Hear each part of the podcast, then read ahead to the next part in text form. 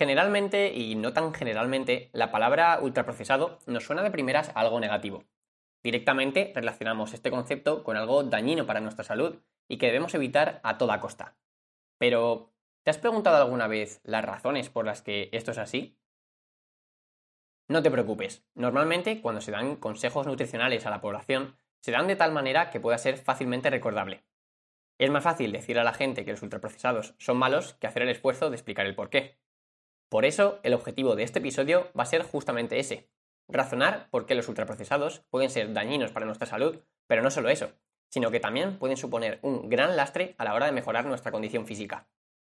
Pero espera, antes de nada, déjame decirte que si quieres desbloquear un resumen visual y descargable sobre todo lo que vamos a hablar en este episodio, puedes unirte ahora a mi newsletter semanal. Al acceder, desbloquearás el acceso exclusivo a todos los resúmenes de todos los capítulos anteriores. Y además conseguirás un ebook sobre selección de ejercicios completamente gratis de regalo.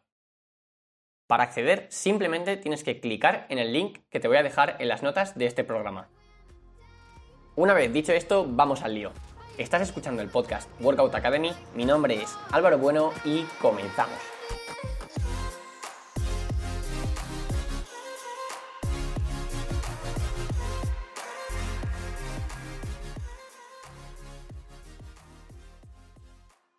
Pues bien, antes de meternos un poco más de lleno en cómo afectan los ultraprocesados a nuestra salud, creo que no viene mal intentar definir qué es exactamente un ultraprocesado y sobre todo cómo identificarlo. Podríamos decir que un alimento ultraprocesado es más bien una preparación industrial de una sustancia comestible que está elaborada a partir de sustancias derivadas de otros alimentos.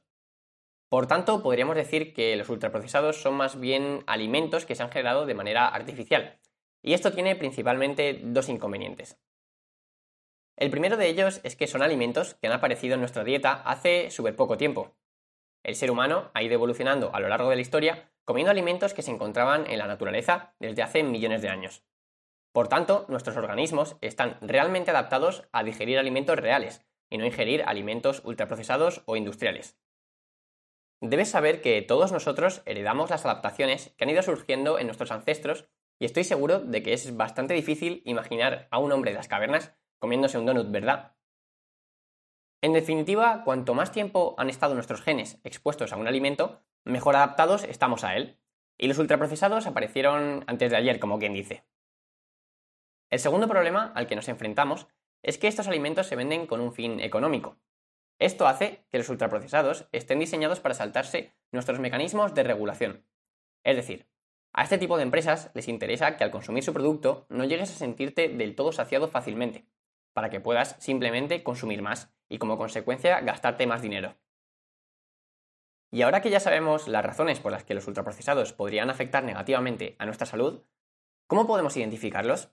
Pues bien, para ello podemos utilizar dos estrategias diferentes.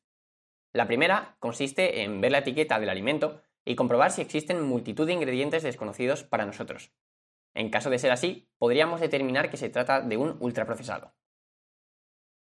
En el resumen de este capítulo te voy a dejar alguna foto de alguna etiqueta de ejemplo para que pueda servirte de referencia a la hora de identificar este tipo de alimentos. La segunda estrategia que podemos llevar a cabo consiste en intentar imaginar el alimento en cuestión en la naturaleza.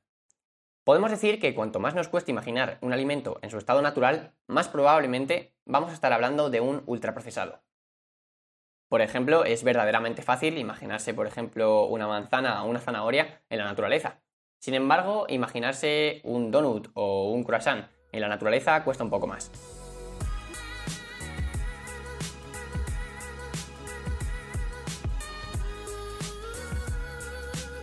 Y ahora vamos con la segunda parte de este episodio. ¿Cómo afectan los ultraprocesados a nuestro organismo? Para empezar con esta explicación debemos tener en cuenta el significado de un término crucial, que es la homeostasis. Podemos definir este concepto como la capacidad de estabilizar nuestras condiciones internas como respuesta a los cambios externos. Para que lo entiendas un poquito mejor, te voy a poner un ejemplo.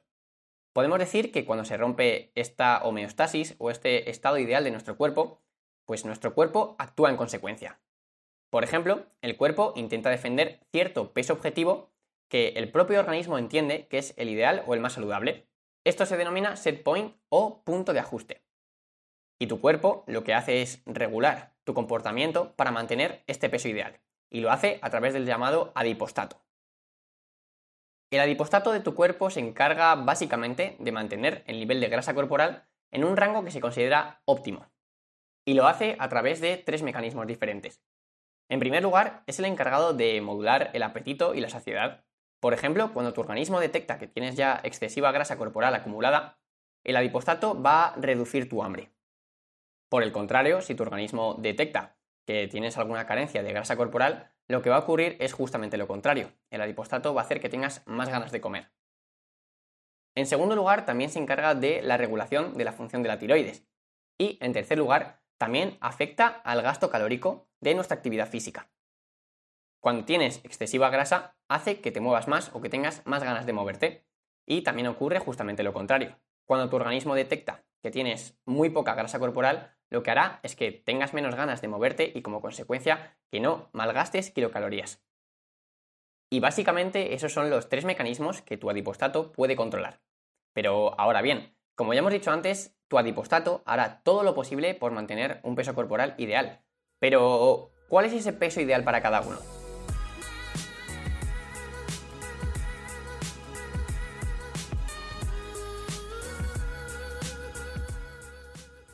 Este peso ideal o este set point o punto de anclaje tiene un componente genético, pero responde también a múltiples variables de tu entorno y a los hábitos diarios, jugando un papel clave el tipo de alimentos ingeridos. Es decir, el tipo de alimentación que lleves a cabo día tras día hará que tu cuerpo detecte que tu peso ideal sea o mayor o menor. Y aquí es donde los ultraprocesados nos afectan más negativamente. Como ya hemos dicho antes, los ultraprocesados están creados con la intención de sentirnos menos saciados al consumirlos.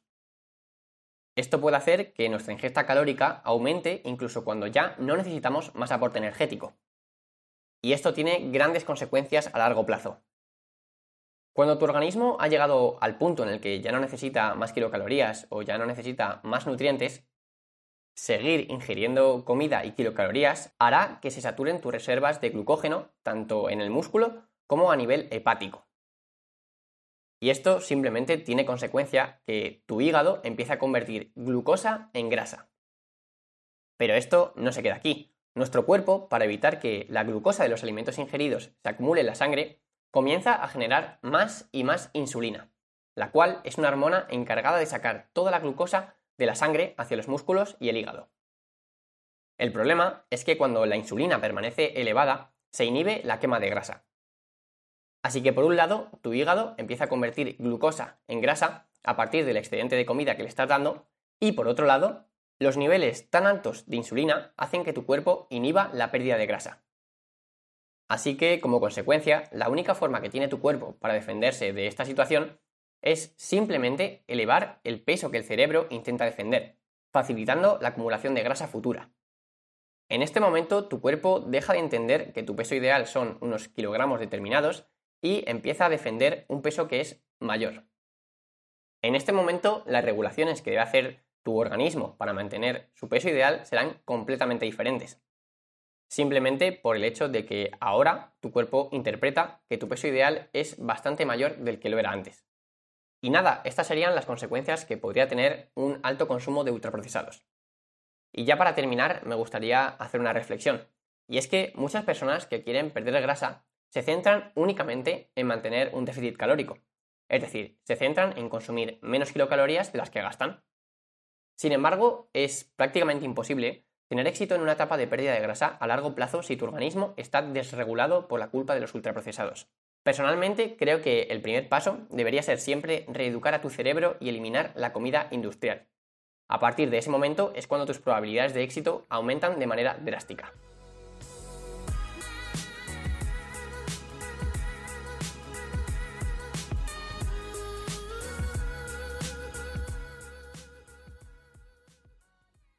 Y nada, con esto ya terminamos. Me ayudaría muchísimo si valoras positivamente este podcast en la plataforma que me estás escuchando o mejor aún si compartes este episodio o programa con tus amigos. Te recuerdo una vez más que puedes desbloquear el acceso exclusivo a los apuntes de este episodio y de todos los anteriores uniéndote a mi newsletter a través del link de las notas de este programa. Además, también podrás descargar mi ebook sobre selección de ejercicios como regalo.